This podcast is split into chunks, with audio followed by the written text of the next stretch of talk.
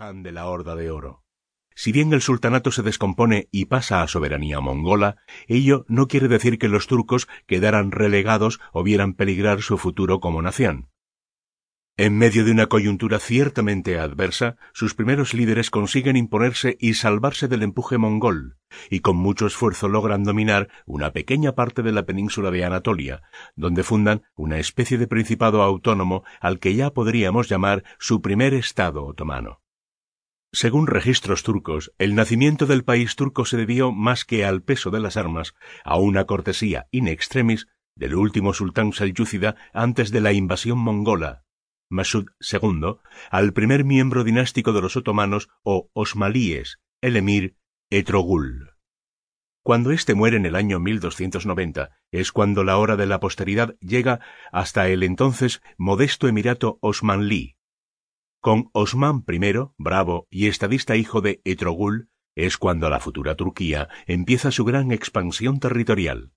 Es tal la influencia de este emperador que el mismo imperio otomano toma su nombre de este líder astuto y enérgico, responsable que este emirato, apenas una parcela en el concierto selyúcida del siglo XII, pase a convertirse en reino respetable de dieciséis mil kilómetros. Con Osman en el trono, no solamente vencieron a la antigua tribu turca de Iskenderun, sino que conquistaron la estratégica ciudad de Esquisegir, o Ciudad Vieja, y derrotaron a los bizantinos en la batalla de Bafea. Con la caída del fuerte bizantino Yenisehir, ciudad nueva, los turcos quedaron en posición de lanzar el sitio a las grandes ciudades bizantinas de Bursa, la cual luego sería su capital, y la rica Nicea, hoy Iznik. Cuando el viejo rey otomano murió en 1326, su hijo, bautizado con el nombre de Orham I, heredaría un territorio enorme que empezaba a preocupar a sus enemigos por su amenazante posición como cabeza de lanza para una virtual penetración en Europa. El nuevo rey, tan virtuoso e impetuoso como su padre, pero también político eficaz y excelente administrador, comprendió que sin una administración fuerte y una economía sólida, todos sus esfuerzos por acrecentar el poder de su patria serían inútiles. En esas arduas tareas tenía ocupadas sus primeras energías en el trono, cuando un acontecimiento inesperado le brindó la ocasión de ingresar en silencio en los asuntos de Europa. Sucedía que el imperio bizantino, sumamente debilitado por el empuje de los pueblos bárbaros y los latrocinios que sus propios vecinos de Europa habían hecho en sus posesiones, agonizaba.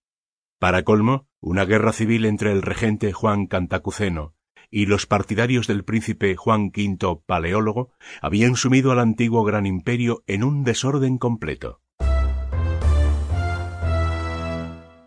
El ascenso de Murad e incursiones en el centro europeo.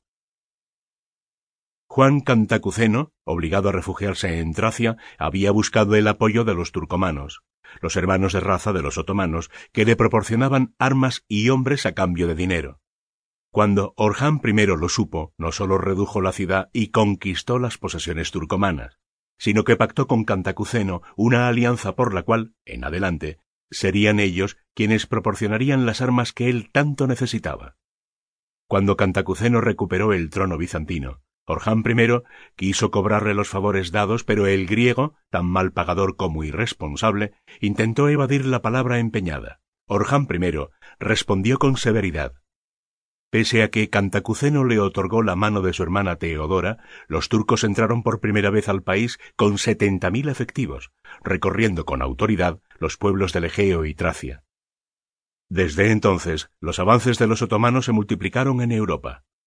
A partir de 1354, los cuerpos de expedición otomanos dirigidos por Suleimán Pasá, hijo de Orhan I, establecieron una base permanente en la península europea de Galípoli, a pesar de las protestas del bizantino Cantacuceno, que consciente del gran daño realizado, tuvo que abdicar por haber sido el responsable de que los turcos se introdujeran en Europa. No obstante, esto fue tardío e inútil. Bajo el mandato de Murad I, segundo hijo de Orham y hermano de Suleiman Pasá, se hicieron las primeras conquistas estables en la Europa sudoriental. Tomó Edirne, Adrianópolis, en 1361, la convirtió en su capital y nombró el primer visir del que